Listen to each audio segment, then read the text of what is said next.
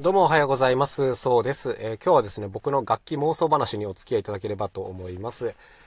あの、これからやってみたいことの一つにね、創作楽器オーケストラというのがあるんですよ。ま手作りの楽器ばっかりでこう組み上げるオーケストラというか楽団ですね。これ昔からずっとやりたいんですけど、まあ、本当にね、やりたいやりたいと言ってもやれないんで、本当に具体的に動いていかないといけないんですよ。で、まあ、そのためにね、その販売とかもしていこうっていう、まあ、そういう狙いがあったりするんですけども、まあ、同時にですね、新楽器開発もやっていかなきゃいけない。で、なんでかっていうと、今まではこう自分が作れるものを作ってましたし、なんていうかこう面白さメインでやってて、それは全然いいことなんですけども、あの、なんですかね、オーケストラをやるとすると、もっとこういう楽器が欲しいな、みたいなのあるんですよ。その、例えば音域的に、こう、低い音の楽器が欲しいなとか、こう打楽器ばっかりじゃなくて、弦をこするみたいなね、あの、バイオリンみたいな、こういう音欲しいなとか、こういうのがいろいろ出てきて、今年はね、こういうのにもチャレンジしていこうかなと思っています。まあ、今までなかった音色のものを作っていくということですね。で、今ちょっと言っちゃったんですけども、今まで自分が作ってこなかった音色の楽器っていうのは何種類かありまして、まあ一つはまず弦ですね。あの、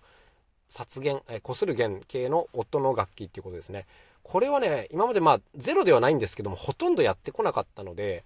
まあ、こういったものが一つ欲しいなと思っています。まあ、かといってね、じゃあバイオリンを作るかっていうとそうじゃないですよ。あの、バイオリンみたいなものは作ってもしょうがないので、まあ、そうじゃない、えこすってロングトーンが出るものっていうのをまあ考えていたりしますね。これ実は1個ヒントがあって、え海外ではね、ユーフォン、EU フォンという風に、えー、呼ばれてる楽器があって、これはね、説明が難しいんですけども、あの、ビブラフォンの音盤に、こう、棒がついてて、その棒を擦ると、フォーンっていう音が出るっていうものですね。説明むず。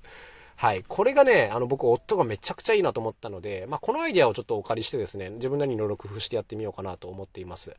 あの、全然弦じゃないんですけども、まあ、とにかくこう、フォーンっていう音が出るので、あの、包み込む系の音にはなるな。しかも速いパッセージも出せそうなので、これいいなということでね、あの、今ちょっと研究しておりますね。ただこれやろうとすると、金属の板に対して、こうネジを切ったりとか、あの金属の棒とかガラスの棒に対してネジを切るっていうね、また今まで自分が持ってなかった技術が必要になるんで、まあ、一から勉強し直しだなっていう感じです。まあまあまあ、あの、時間をかけて取り組んでいこうかなというところですね。これがまずあの、殺弦系の楽器の狙いですね。で、あとは、やっぱこの低音の楽器のバリエーションを増やしたいなっていうのは常にありますね、これは。そう低い音の楽器ね。あの、昨年で言えばディジュリドゥと呼ばれる楽器の、まあ、バリエーションを作ったりとかして、まあ、低音多少補強されたんですけども、やっぱ音階コントロールがしたいわけですよ、低音の方でね。で、まあ、個人的にはこう、やっぱ笛系で低音が狙えるといいなと思ってるんですけども、まあ、今年いくつか考えてるのは、まずあの、キーチェンジディジュリドゥというのがあります。ディジュリドゥっていうのは基本的にこう、ブオーという音が出るんですけど、基本的にワンノートというか、あの、音程が一定なんですよね、基本的に。そう。で、別の音程っていうのは移動できないっ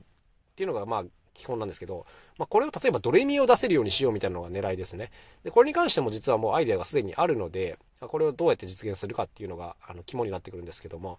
まあ、これが実現すればデジュリドゥ業界に革命を起こせるかもしれない。起こせないかもしれないという感じですけども。まあ、できたらね、低音系でこう、うねうね動かせる笛ができるのでいいなというところです。あとは、えっ、と、ちょっと今のアイデアを流用して、低音オルガンっていうのも作りたいなと思っていまして、まあ、僕の得意なオルガン系なんですけども、はい。ものすごい低い音の出るオルガン、しかもちゃんとこう、ピッチが切り替えられるっていうやつね。まあ、これも実は、えー、実現させたいなというのが今年の狙いの一つですね。はい。で、あとは、こう、持ってなかった音色っていうので言うと、やっぱ笛ですね。笛。うん、フルートとかそういったもののイメージなんですけども、まあこういうのがね、自分自身が全く吹くのが苦手なので、全然作ってこなかったんですけども、やっぱ楽器のバリエーションとして欲しいんですよね、こういうのがね。で、まあこれもですね、ただ普通に笛作ってもしょうがないんですよ。もともとあるものの劣化版になっちゃうので、まあ、もちろん僕なりの、えーと、機能というのを考えながらいろいろ作っていこうかなと思っております。例えばですね、えー、超速いパッセージが出せる笛とかですね。はい。あの、これ昔からやりたいなと思ってるんですけど、やっぱ笛ってものすごい上手な人だったらできるんですけど、基本的にはあんまり速いパッセージには向いてないじゃないですか。どうしてもこう構造的にね。そう。で、まあこれをなんとかして、あの、できる笛っていうのを作りたいなっていうのが一つありますし、まあ、あとはこれちょっとベタなアイデアですけども、和音とかが出る笛ですね。笛っていうのは基本的に一つの口で一つの音しか出ない、メロディしか出ないっていうのが基本なんですけども、まあ、実は作り方を工夫すれば、えー、和音を出すことができたりします。ただ、指の数っていうのがあって、あの、和音を出せる笛あるんですけど、かなり限定的なんですよね。出せる音っていうのが。そう、だから、この辺をもっと工夫して、え、口と指を使ってもいろんなコンビネーションのできる笛っていうのが作れたら、まあ、新しいなというふうには思っていますね。まあ、こういうのが実現できるといいよなというところですね。はい。まあ、今言ったのが、まあ、今まで作ってきた中で特にこう、音色として足りなかったなという部分の補強になるんですけど、こういうのができると、いろんなオーケストラっぽい